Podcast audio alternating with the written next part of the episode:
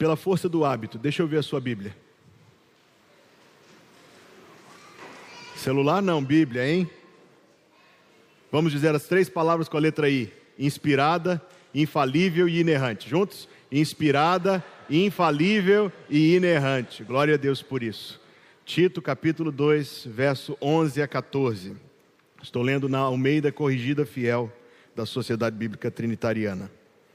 Porque a graça salvadora de Deus se há manifestado a todos os homens, ensinando-nos que, renunciando à impiedade e às concupiscências mundanas, vivamos neste presente século sóbria e justa e piamente, aguardando a bem-aventurada esperança e o aparecimento da glória do grande Deus e nosso Salvador Jesus Cristo, o qual se deu a si mesmo por nós para nos remir de toda iniquidade e purificar para si um povo seu, especial, zeloso de boas obras. O povo de Deus diz: Amém. Queira se assentar.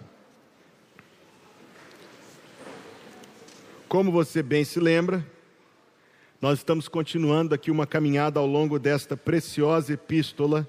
É uma epístola curta, mas não quer dizer que é uma epístola pobre, pelo contrário, é uma epístola rica. É como se as coisas, as verdades estivessem ali apresentadas de maneira condensada ou, ou compacta, mas à medida que nós vamos contemplando isto, na orientação, na tutela do Espírito Santo, nós vamos descobrindo que coisas profundas e extraordinárias Paulo escreveu a Tito, que era um jovem pastor que ele enviou para a ilha de Creta. Nós temos caminhado nessa epístola ensinamento por ensinamento. No capítulo 1, ele trata do perigo dos falsos mestres e da necessidade de que fossem constituídos bons mestres sobre a igreja. No capítulo 2, ele visa corrigir, na instrução que vem de Deus, o comportamento faltoso daqueles crentes da ilha de Creta que estavam reproduzindo a forma de viver do mundo no qual estavam inseridos. Então, nesse sentido, este assunto ganha uma redobrada importância para nós, porque nós também vivemos no mundo. Aliás, faz poucos dias um membro desta igreja me perguntou, pastor, como é que a gente vive então nesse mundo? Percebendo as, as, as, as exigências de Deus, percebendo as verdades da palavra de Deus, foi um suspiro do coração de um crente. Como é que a gente vai viver nesse mundo?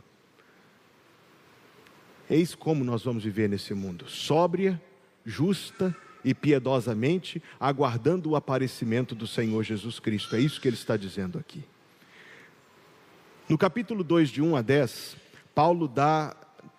Paulo, Deus, através de Paulo, dá alguma ordem na casa, na casa dos crentes, inclusive, lá na vida familiar, no lar sobre quem deveria ser o que e quem deveria fazer o que e como diferentes categorias ou classes de pessoas deveriam se comportar. Ele quer que os homens maduros fossem como rochas, estáveis, seguros, firmes, oferecendo segurança, conselho, discipulado para aqueles mais jovens na família e na igreja. Ele quer que as mulheres maduras tenham esse mesmo olhar interessado pelas suas irmãs em Cristo mais jovens, que carecem de quem as estimule e encoraje nos desafios da vida de uma esposa, de uma mãe. Ele quer que as mulheres jovens sejam, versículo 4, prudentes, amem os maridos, os filhos, moderadas, puras, boas donas de casa, sujeitas a seus maridos. Ah, Paulo, você não sabe que tipo de apuro essa palavra sua te mete hoje. Mas é a palavra que vem de Deus, inspirada, infalível e inerrante. Ele quer que os homens jovens sejam, sobretudo, moderados, exemplares, íntegros, graves, sinceros, maduros, sábios, irrepreensíveis, para que o adversário se envergonhe, não tendo nenhum mal que dizer de vós.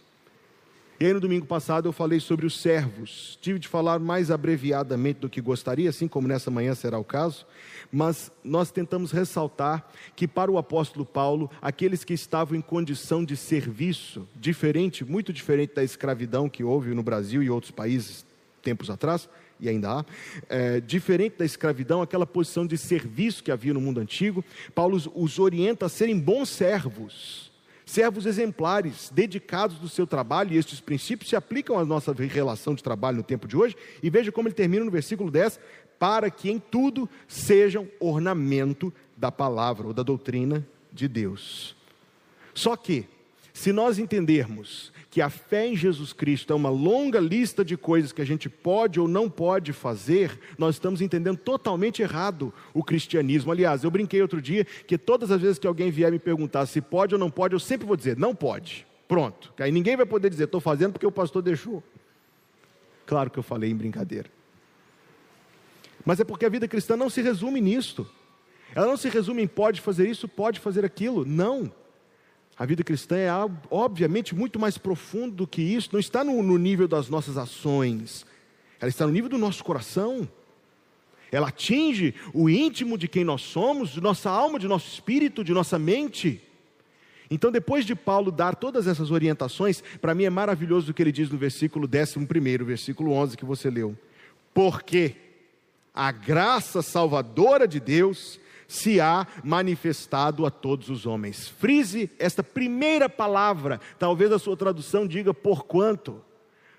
Ele está dizendo: tudo isso que eu ensinei até agora, para que os homens maduros não, não vivam em sonhos de aposentadoria, nem para que as mulheres maduras vivam para o seu bel prazer e para o seu lazer, para que os homens jovens não vivam vidas de exagero e de tolice, para que as mulheres jovens não corram o risco de viver vidas de egoísmo e desamor, para que os servos não sejam insubordinados, maus servos, dando mau testemunho. Ele diz tudo isso, porque a graça salvadora de Deus se há manifestado a todos os homens. É isto que ele está dizendo. Ele faz um link, ele faz uma ligação impressionante entre a forma como nós vivemos no nosso dia a dia, neste mundo, atravessando situações desafiadoras, com aquilo que Jesus Cristo fez em vir ao mundo. A graça salvadora de Deus se há manifestado. Nós poderíamos fazer aqui um paralelo de numerosos versículos, mas basicamente chegaríamos a uma conclusão: ele está se referindo à vinda de Jesus Cristo ao mundo. 1 Timóteo 3,16: aquele que foi manifestado na carne ele está se referindo à vinda de Jesus Cristo ao mundo. Por que você deveria viver dessa forma que está aqui em capítulo 2, versículo 1 a 10? Paulo diz: porque Jesus veio ao mundo. E que, qual é a ligação entre as duas coisas?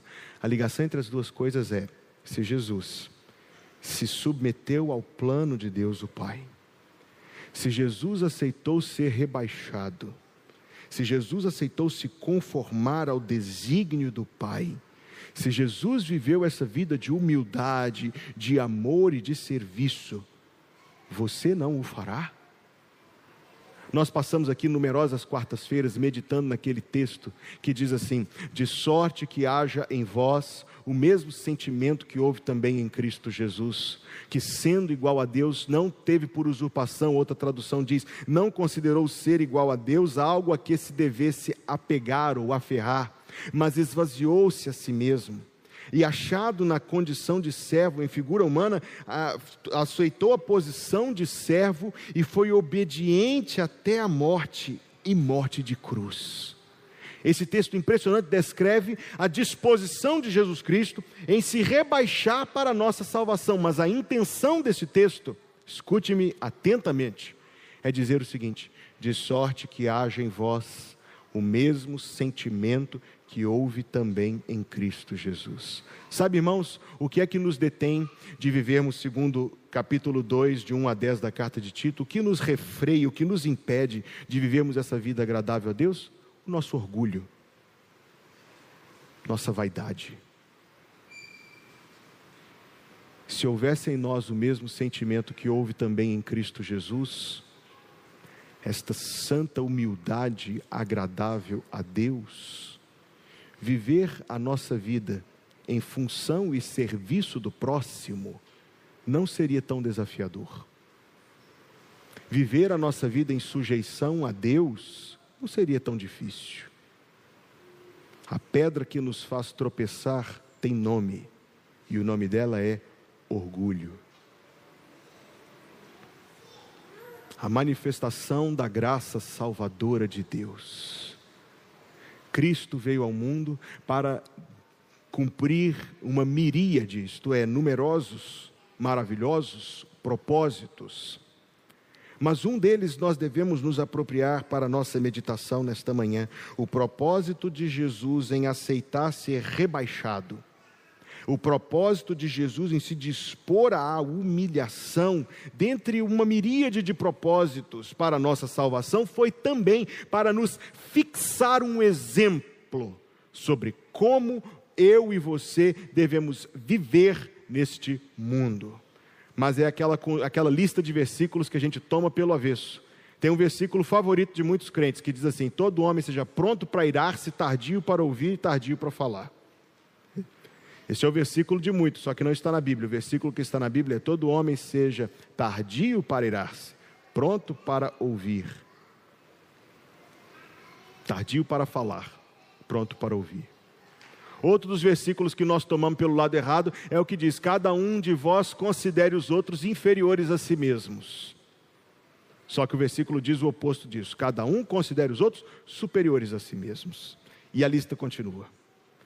Repito para fixação: o que nos impede de viver estes propósitos de Deus é o nosso orgulho. Mas eu já preguei aqui um número de mensagens onde eu tentei frisar com os irmãos o que está no versículo 5, no versículo 8 e no versículo 10. Se você fechou a Bíblia, foi uma má ideia, sugiro abrir. O que está em Tito 2,5, essa forma de viver, a fim de que a palavra de Deus não seja blasfemada. Ou seja, quando eu vivo dirigido pelo orgulho, eu trago ocasião para que a palavra de Deus seja blasfemada. No versículo 8 diz: Para que o adversário se envergonhe, não tendo nenhum mal que dizer de vós, mas quando eu vivo dirigido pelo orgulho, eu dou apenas ao inimigo munição contra mim para me acusar diante do trono de Deus e para que aqueles que se opõem ao evangelho possam valer-se dos meus erros e das contradições entre a fé que eu professo e a vida que eu vivo contra Deus. No versículo 10, para que em tudo seja um ornamento da doutrina de Deus, acrescentar a atratividade de uma vida bonita à beleza do Evangelho. Mas quando eu vivo em orgulho, eu impeço isso de acontecer. A minha vida é uma feiura maculando a beleza do Evangelho. Qual é o grande porquê? Porque a graça salvadora de Deus se há manifestado a todos os homens. Por que você deve viver dessa forma? Porque Jesus veio ao mundo para te salvar. Versículo 12. Você deve viver dessa forma por causa daquilo que a graça de Deus está te ensinando. Veja o que diz o versículo 12: A graça se há manifestado a todos os homens, ensinando-nos que. Vamos pegar só essa primeira palavra de início. A palavra em grego é a raiz da nossa palavra pedagogia, que significa basicamente o ensino de uma criança. Quer dizer que Deus nos toma como crianças Deus nos toma como crianças para ir progressivamente nos ensinando aquilo que nós precisamos entender. Eu quero, quero me repetir aqui. A relação de Deus conosco não está no superficial nível do comportamento. A relação de Deus conosco está dirigida a algo mais profundo, que Paulo chama em Romanos 12 de renovação do vosso entendimento um novo coração, como está escrito lá no livro do profeta Ezequiel, a mente de Cristo, como está escrito em 1 Coríntios e por aí vai. É um ensino, meu irmão. É um ensino. Talvez você tenha assistido o filme Matrix e se lembra daquele plug que colocava na nuca da pessoa para fazer transferência imediata de conhecimento. E é maravilhoso porque você consegue aprender as coisas sem passar pelo esforço e pelo processo de aprender, de estudar, de treinar, de ir, de vir, de insistir, de tentar novamente, ir mais uma vez e outra vez e mais uma vez e outra vez e assim sucessiva e progressivamente. Não, não é assim. Deus, na sua inteligência, na sua bondade, na sua perfeição, determinou que a gente tenha que estudar se a gente quer aprender alguma coisa. Que a gente tenha que treinar, que a gente tenha que praticar, que a gente tenha que ir e erra e acerta e faz de novo. Porque é evidente que o propósito de Deus não é somente que a gente saiba fazer isso ou aprenda como executar aquilo, mas Deus tem algo para moldar no nosso caráter, para burilar, trabalhar no nosso comportamento, e Deus usa, Deus é um Deus de processos. A graça nos ensina. O Evangelho, a salvação, palavra de Deus nos ensinam. Nos ensinam o quê? Ensinando-nos que, Tito 2,12, renunciando à impiedade e às concupiscências mundanas. O Evangelho te ensina a dizer não para a impiedade. Impiedade é uma vida desrespeitosa para com Deus. Sumamente, em resumo, impiedade consiste em uma vida desrespeitosa para com Deus. Você não vive para agradá-lo, para reverenciá-lo, para respeitá-lo, para se devotar a Ele, para querer elogiá-lo, para querer engrandecê-lo, para querer oferecer a Deus honra. A impiedade é a desonra, o desrespeito, a irreverência. Na quarta-feira passada, a fim de fazer uma ilustração na mensagem, nós fizemos aqui um exercício. Permita eu fazer com um grupo maior nesse domingo pela manhã. E você que estava aqui na quarta-feira, tenha paciência de eu ser repetitivo. Chega lá na sua casa, um envelope grande, pesado, bonito, timbrado, selo, governo do estado do Maranhão. Você abre o envelope, lá dentro está feito com muito capricho um convite para você atender a uma cerimônia no Palácio dos Leões, a convite do governador do nosso abençoado estado. Você se sente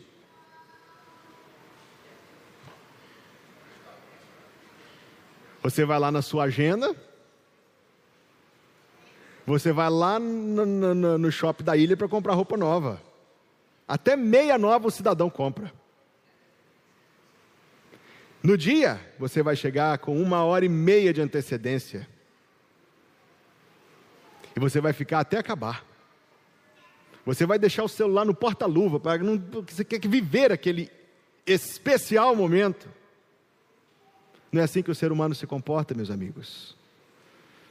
Quem é maior, Jesus Cristo ou Carlos Brandão?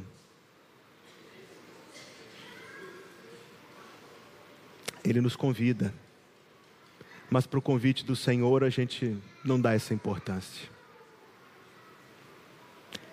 Ele nos convida, mas para o convite do Senhor a gente chega atrasado. Ele nos convida, mas para o convite do Senhor a gente falta. Ele nos convida, mas para o convite do Senhor a gente fica. Ele nos convida, mas parece que a gente acha que as autoridades dos homens merecem mais respeito que o Senhor. Não deve ser assim. A graça salvadora de Deus nos ensina a renunciar à impiedade. Renunciar à impiedade. E não é somente isto que a gente renuncia. A gente renuncia aquilo que ele chama aqui de concupiscências mundanas. Agora, nós podemos imaginar que essa palavra se refere a, a uma vida decadente, a uma vida de droga, bebedeira, é, é, é, imoralidade sexual e por aí vai. No entanto, essa concupiscência mundana pode ser isso, mas não se resume nisso. A concupiscência mundana, meus amigos queridos, basicamente é quando o nosso coração está inflamado e ardente por desejos de coisas deste mundo. Outro dia, eu estava conversando com um irmão de nossa igreja e estávamos dialogando sobre a opção que muitas pessoas fazem de ir morar em outros países. Agora eu não quero criticar ninguém a respeito disso, mas eu queria que nós aprendêssemos a pensar com um pouco mais de profundidade sobre essas coisas. Enquanto estávamos conversando, o nosso irmão disse: Ah, muitas vezes a pessoa faz essa opção por causa de qualidade de vida. Eu retruquei: qualidade de vida ou bens de consumo?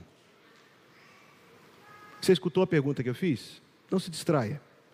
Eu perguntei: qualidade de vida ou bens de consumo? Ah, é porque um iPhone é mais barato, um Mac, eu sou doido para ter essas coisas. A troco de quê? Aliás, em troca de quê? Em troca de viver num país secularizado, onde o governo já está impondo leis para perseguir a nossa fé, distante dos parentes, evidente, mas isto pese também na balança. Longe de uma igreja saudável, de uma igreja bíblica, de uma igreja que prega o evangelho, ah, você está mais preocupado com seu iPhone e com seu Mac do que com o efeito que a palavra de Deus tem para resgatar a sua alma. Meu amigo, isso é uma concupiscência mundana. Você escutou o que eu disse? Isso é uma concupiscência mundana. Você está orientando toda a sua vida para ter uma coisa mundana. Você está fazendo escolhas para ter conquistas carnais e materiais e não conquistas espirituais. Você está priorizando aquilo que o Senhor Jesus disse que deveria vir lá embaixo na sua lista, quando ele disse: "Buscai em primeiro lugar o que? O reino de Deus e a sua justiça." A graça que nos serve de exemplo é a graça que nos ensina a renunciar à impiedade e, a, e as concupiscências mundanas. Que a sua vida seja marcada não pelo consumo, mas pela devoção. Não pelos empenhos por coisas passageiras, mas pelos empenhos por coisas duradouras. Veja o final do versículo 12, estamos em Tito 2,12. Vivamos neste presente século de três maneiras: sóbria, justa e piamente ou piedosamente. Três observações neste quesito sobriedade. Sobriedade quer dizer uma vida sem oscilações, sem excessivos altos e baixos.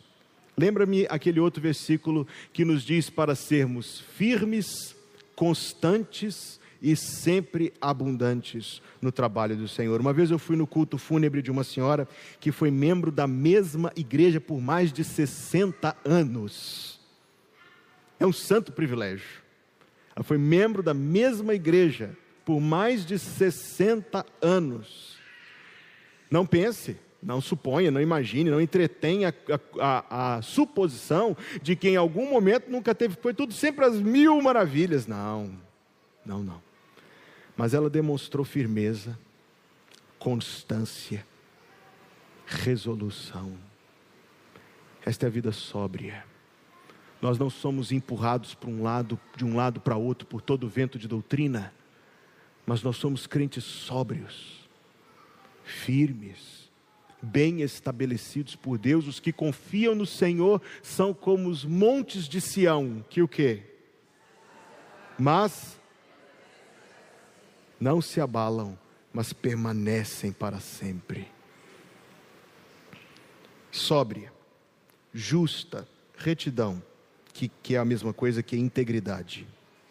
Você vai ver uma vida constante, uma vida reta, uma vida íntegra e uma vida piedosa, nos ensinando a vivermos neste presente século sóbria, justa e piedosamente. Repito, sóbria, justa e piedosamente. Uma vida piedosa, meus amigos. O que é uma vida piedosa? Uma vida igrejeira. Glória a Deus por isso. Ser igrejeiro do jeito certo é uma coisa maravilhosa que agrada o coração de Deus. Você me ouviu? Ser igrejeiro é uma coisa boa. Lucas capítulo 4 diz que o Senhor Jesus, no dia de sábado, foi à sinagoga segundo o seu costume. Ele aprendeu isso com seus pais. Nós temos visto a infância, o nascimento de Jesus nas quartas-feiras. Deus não escolheu uma família rica. Deus não escolheu uma família poderosa. Deus não escolheu uma família influente, mas Deus escolheu uma família piedosa. Foi a família a quem Deus confiou a guarda temporária de seu preciosíssimo e santo filho. Não uma família rica, não uma família poderosa, não uma família influente, um humilde carpinteiro lá de Nazaré, que quando foi apresentá-lo deu a oferta dos pobres, dois pombinhos. Mas uma família piedosa, que o educou no caminho do Senhor. Como nós vamos viver neste presente século, irmãos? Está aqui, sóbria, justa e piedosamente. Uma das formas de ser piedoso é ser igrejeiro. Outra forma de sermos piedosos é quando nós, reporto-me novamente ao texto da página 1 do seu informativo, é quando nós escolhemos a melhor parte. Marido, passou a semana inteira sem você orar com a sua esposa? Marido, passou a semana inteira sem você orar com a sua esposa? Pais, passou a semana inteira sem vocês orarem com seus filhos. Cristão, passou o dia inteiro sem você orar ao seu Deus. Veja o que a graça ela faz. Ela nos ensina a vivermos sóbria, justa e piedosamente. Versículo número 13. Aguardando a bem-aventurada esperança e o aparecimento da glória do grande Deus e nosso Salvador Jesus Cristo. Deixa eu te fazer uma pergunta muito pessoal. Você tem certeza? Vou perguntar de novo. Você tem certeza de que quando você morrer, você vai estar com Jesus? Alguns têm certeza, outros. Vou fazer um apelo aqui. Se você. Perguntar de novo. Você tem certeza de que quando você morrer você vai estar com Jesus? Sim. Certeza? Absoluta. Então pense comigo.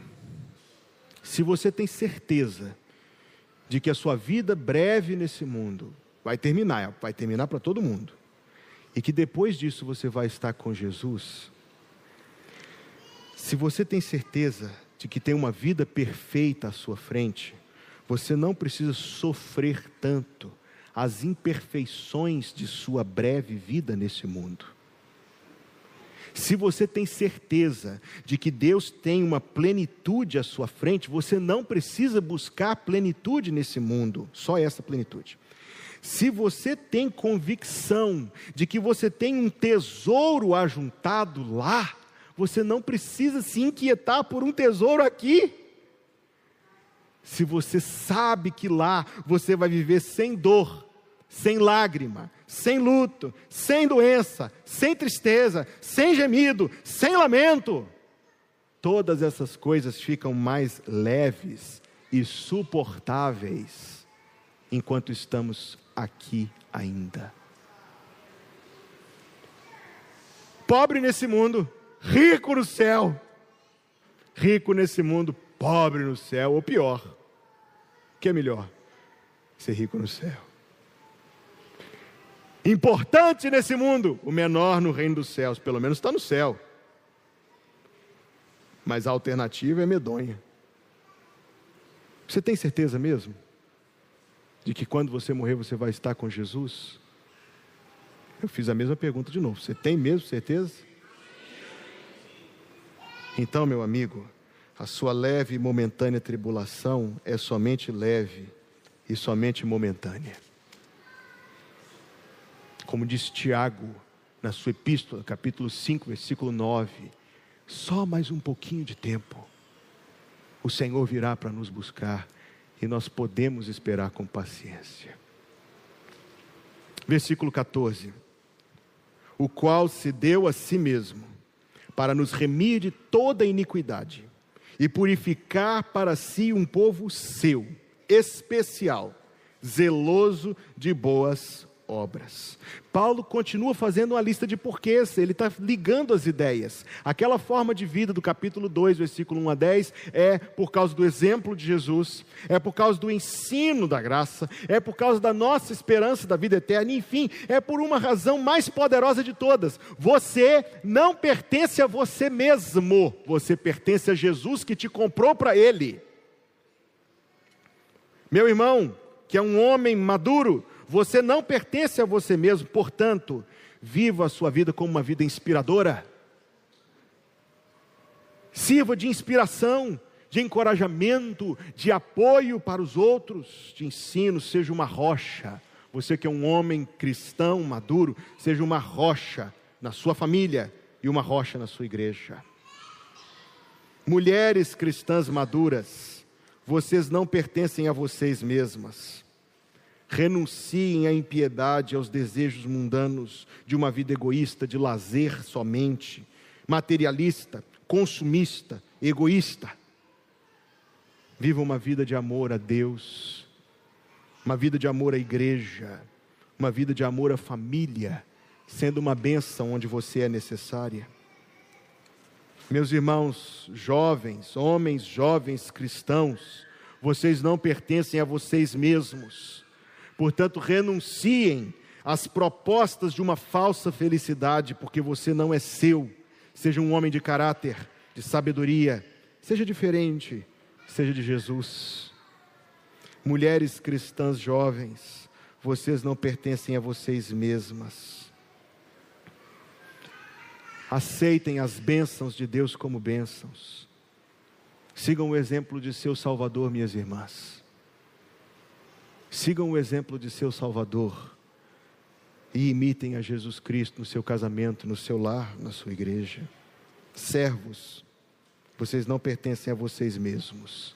Sejam humildes, confiem em Deus, trabalhem com zelo, para que o Senhor Jesus Cristo seja honrado por meio do seu trabalho, do serviço que você presta, e assim a sua vida seja um ornamento da doutrina de Deus. Concluo. O propósito de Jesus ao morrer não era só te dar um passe livre do inferno. O propósito de Jesus ao morrer por você não era só te dar um escape da condenação. Ele te amou. Glória a Deus por isso. Ele te quis para Ele. Ele te quis para Ele. Para que você seja parte do povo especial dele. Mas qual é a marca desse povo? Um povo especial seu, zeloso de boas obras. É assim que Ele quer que eu e você vivamos. Ele disse: Assim resplandeça a vossa luz diante dos homens, para que vejam as vossas boas obras. Há boas obras para ser vistas na sua vida? Há boas obras para ser vistas na sua vida? Para que vejam as vossas boas obras e glorifiquem a vosso Pai que está no céu. Oremos. Obrigado, Senhor.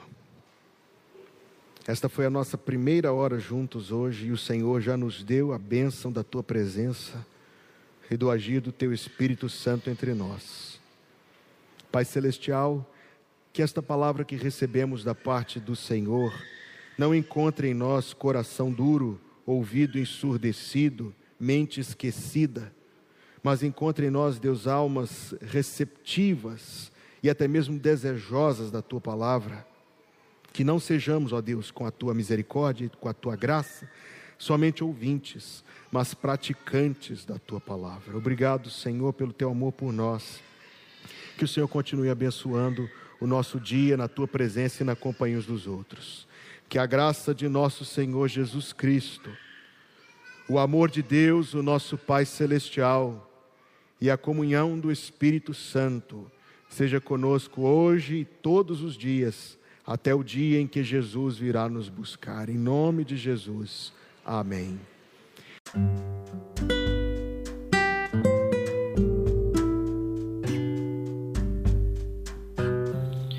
Obrigada por estar conosco.